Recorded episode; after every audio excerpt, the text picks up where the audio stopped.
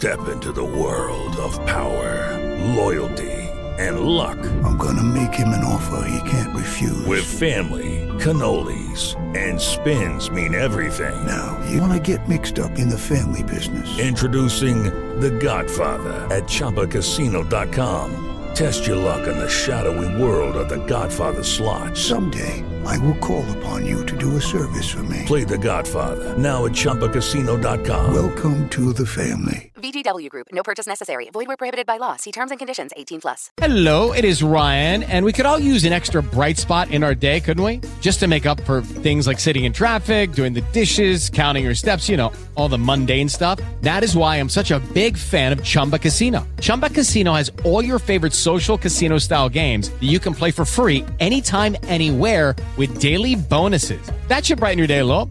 Actually, a lot. So sign up now at chumbacasino.com.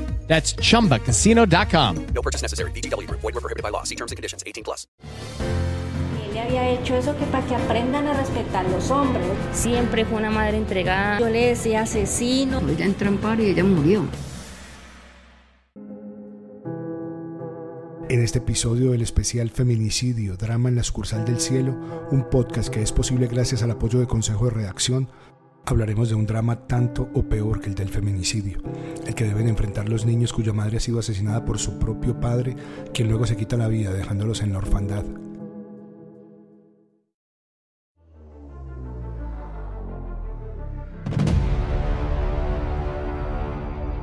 Pese a que nosotros todos los días conocemos un hecho diferente de violencia, donde unos son, digamos, más fuertes que otros, cuando pasan los casos de feminicidio, eh, nos marca, nos duele, porque todos tienen una connotación diferente. Todos tienen algo que, que los hace diferente, que los hace más dolorosos el uno que el otro. Entonces, ver sobre todo cuando quedan esos niños huérfanos, cuando ese agresor no pensó ni siquiera en, sus propios, en sus propios hijos, en el futuro que van a tener esos niños, es, es muy triste y doloroso. La explicación cruda que hace la subintendente Edna Ordóñez, quien hizo parte de la estrategia de atención en familia y género de la Policía Metropolitana de Cali, es del otro drama silencioso que puertas adentro padecen familias como la de Georgiani Esquivel, asesinada por el padre de sus dos hijos y quien luego se quitó la vida. Ellos tuvieron una relación de cerca de 10 años y para ser honesto la familia nunca supo, nunca tuvo conocimiento de que hubiese maltrato hasta el 15 de febrero de 2018, que fue cuando mi hermana decidió contarle a mi mamá que prácticamente el maltrato había sido durante toda la relación. Decidida a hacer frente a su situación, opta por separarse y denunciar las agresiones físicas y psicológicas que experimentó en su relación e inició la ruta de atención contra el feminicidio.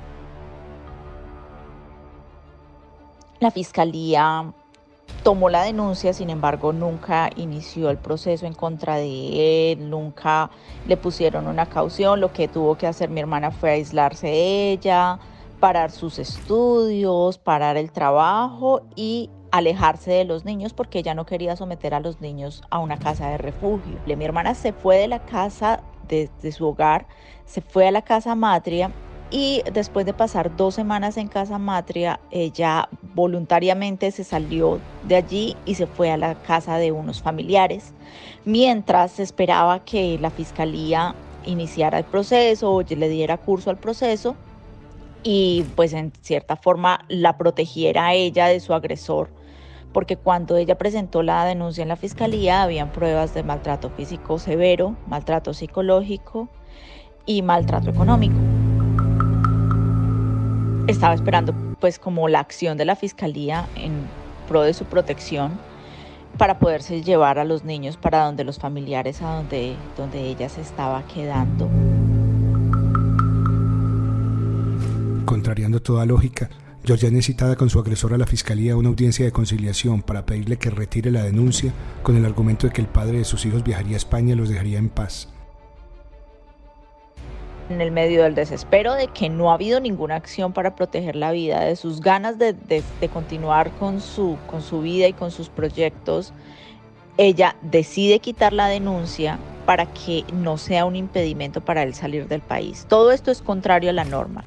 Una vez una víctima pone una denuncia, la denuncia no se puede quitar, incluso si la víctima decida y manifieste quitarla, la situación psicológica de la víctima es tal que la norma prohíbe que esa denuncia pueda ser retirada.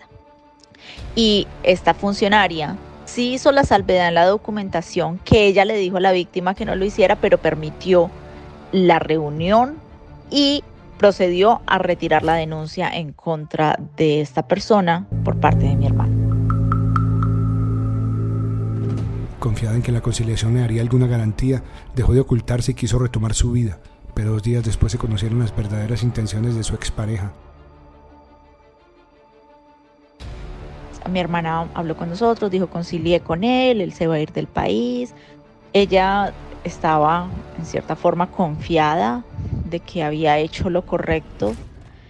Eh, tenía la esperanza de que se iba a poder librar de él y que las cosas estaban en buenos términos con él porque pues obviamente estuvo en una diligencia judicial en el que él se comprometió a no molestarla, en el que él se comprometió a irse del país. Mi hermana aún no se ha llevado los niños mi hermana está todavía en la casa de los familiares, sale del trabajo y va a ver a sus hijos, a la casa donde está su expareja y su agresor, eh, porque están en términos conciliatorios.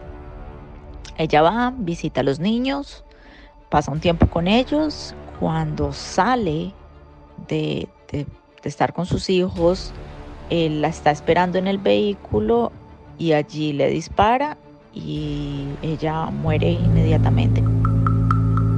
Ella no alcanzó a llegar con vida al centro de salud y él se dispara posterior a dispararle a ella. Él llega con vida al, centro de salud y dos días después también fallece.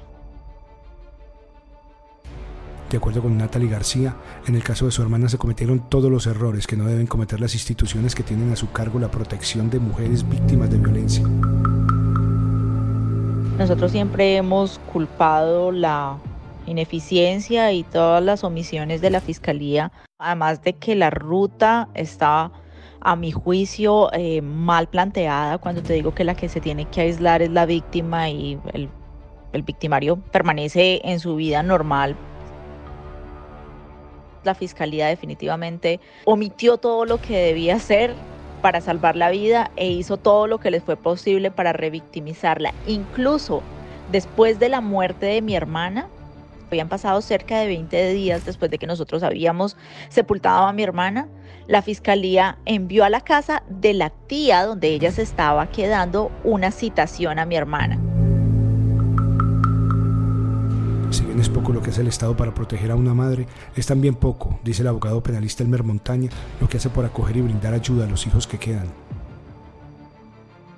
Allí hay, una, eh, hay un problema grave y, por supuesto que uno pensaría en primer lugar que bienestar familiar eh, tiene un gran protagonismo para resolver ese problema de fondo.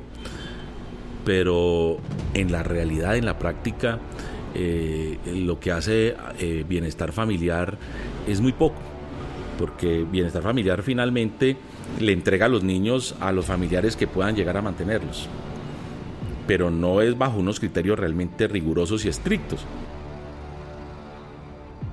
Por parte de comisaría de familia en primer lugar, que luego se hizo transición a bienestar familiar, hubo acompañamiento eh, para los niños, eh, inmediatamente surge esta situación, los niños entran en un proceso de restitución de derechos y fue, fue por parte de, como te digo, en principio la comisaría de familia pues por el caso urgente, posteriormente bienestar familiar.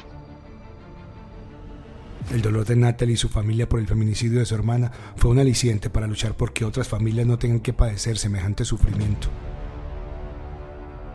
nosotros no conocíamos y todavía yo pienso que si yo lo hubiese sabido, tal vez la hubiese podido salvar. Es la razón por la que decidí, eh, después mi duelo lo, viví tratando de evitar que otras mujeres vivan lo que mi hermana vivió y que otras mujeres mueran como mi hermana murió y que otras familias sufran lo que mi familia sufrió.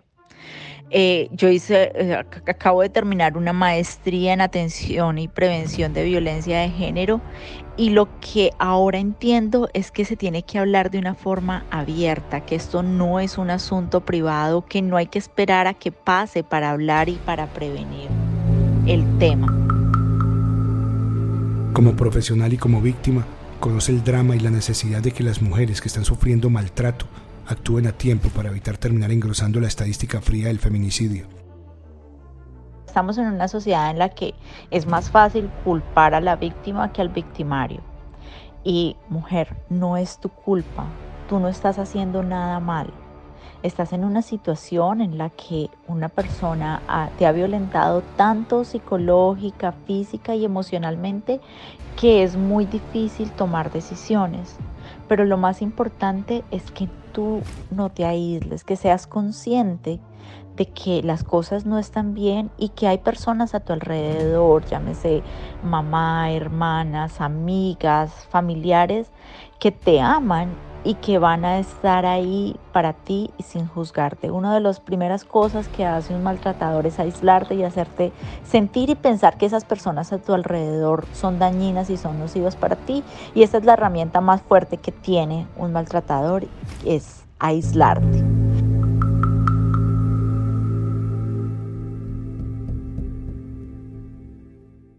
¿No se merece tu familia lo mejor? Entonces, ¿por qué no los mejores huevos? Ahora, Egglands Best están disponibles en deliciosas opciones. Huevos clásicos, de gallina libre de jaula y orgánicos de Egglands, que ofrecen un sabor más delicioso y fresco de granja que le encantará a tu familia. En comparación con los huevos ordinarios, Egglands Best contiene la mejor nutrición como 6 veces más vitamina D, 10 veces más vitamina E y el doble de omega 3 y B12. Solo Egglands Best. Mejor sabor, mejor nutrición, mejores huevos. Visita egglandsbest.com para más información.